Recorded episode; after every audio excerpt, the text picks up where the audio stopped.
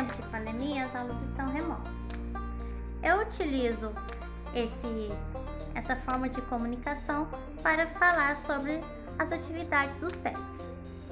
Então fiquem ligados que a cada semana tem um novo comentário sobre as atividades que ajudarão vocês a realizar na execução delas.